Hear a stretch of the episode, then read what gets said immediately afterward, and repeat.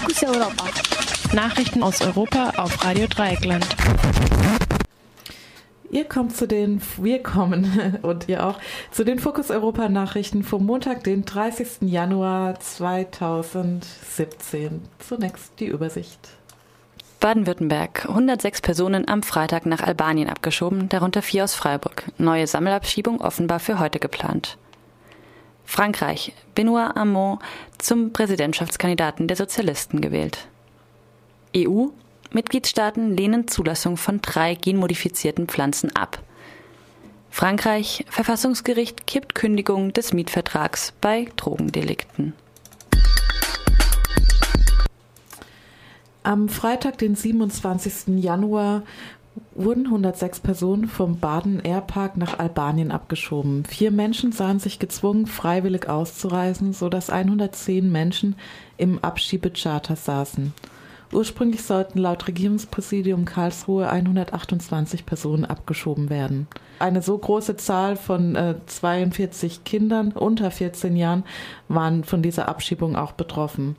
Acht Personen wurden direkt ähm, aus den Landeserstaufnahmeeinrichtungen abgeschoben. Auch aus einem Freiburger Flüchtlingswohnheim wurde eine vierköpfige Familie nach Albanien abgeschoben. Die nächste Massenabschiebung findet laut Aktion Bleibericht bereits am heutigen Montag, also heute am 30. Januar statt. Der Abschiebeflug geht äh, dann nach Serbien und Mazedonien und soll um 14.55 Uhr starten. Die französischen Sozialistinnen haben Benoit Hamon in einer offenen Vorwahl zu ihrem Präsidentschaftskandidaten gewählt. Am gestrigen Sonntag setzte er sich mit 59 Prozent der Stimmen gegen Manuel Valls durch. Benoit Hamon war Mitglied der Regierung zu Beginn der Amtszeit von Präsident Hollande. Danach zählte er zur Parteilinken, die im Parlament regelmäßig gegen die wirtschaftsliberalen Maßnahmen der Regierung Valls stimmte. Zwei Millionen Bürgerinnen nahmen an der zweiten Runde der sozialistischen Vorwahl teil. Es beteiligten sich damit jedoch nicht einmal halb so viele Wählerinnen wie bei der konservativen Vorwahl im November. Umfragen über die Präsidentschaftswahl sehen die regierenden Sozialistinnen momentan höchstens auf dem vierten Platz, hinter dem rechtsradikalen Front National, den Konservativen und Emmanuel Macron, einem liberalen ehemaligen Wirtschaftsminister.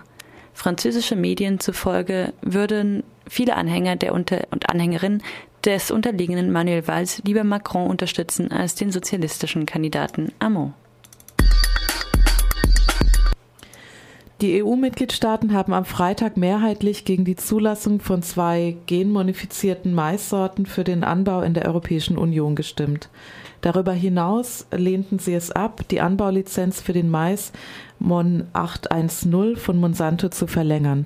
Es war die einzige genmodifizierte Pflanze, die bislang für den Anbau in der Europäischen Union zugelassen ähm, wurde.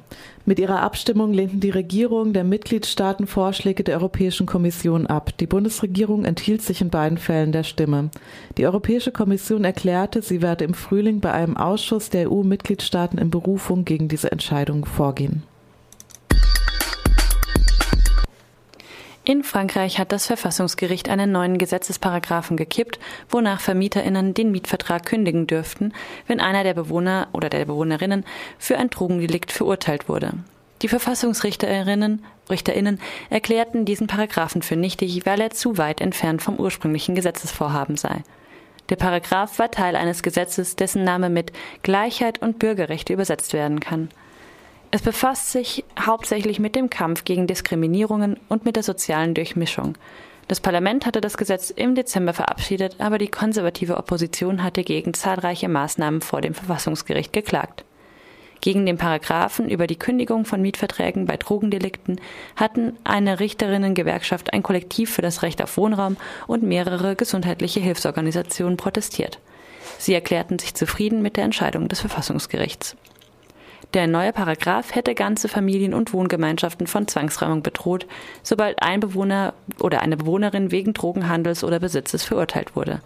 Die Organisationen hielten diese Maßnahme für ineffizient gegen Drogenhandel und für kontraproduktiv bei der Resozialisation von verurteilten Personen. Sie hatten, sie hatten angemahnt, dass unstabile Wohnverhältnisse den Zugang von Drogennutzerinnen zur Gesundheitsversorgung erschweren. Neben den Paragraphen über die Kündigung von Mietverträgen bei Drogendelikten erklärten die Richterinnen über 40 weitere Paragraphen für nichtig, weil sie zu weit entfernt vom eigentlichen Vorhaben des Gesetzes seien. Das betrifft verschiedenste gesellschaftliche Fragen von der körperlichen Züchtigung bis hin zum Bioessen an Schulen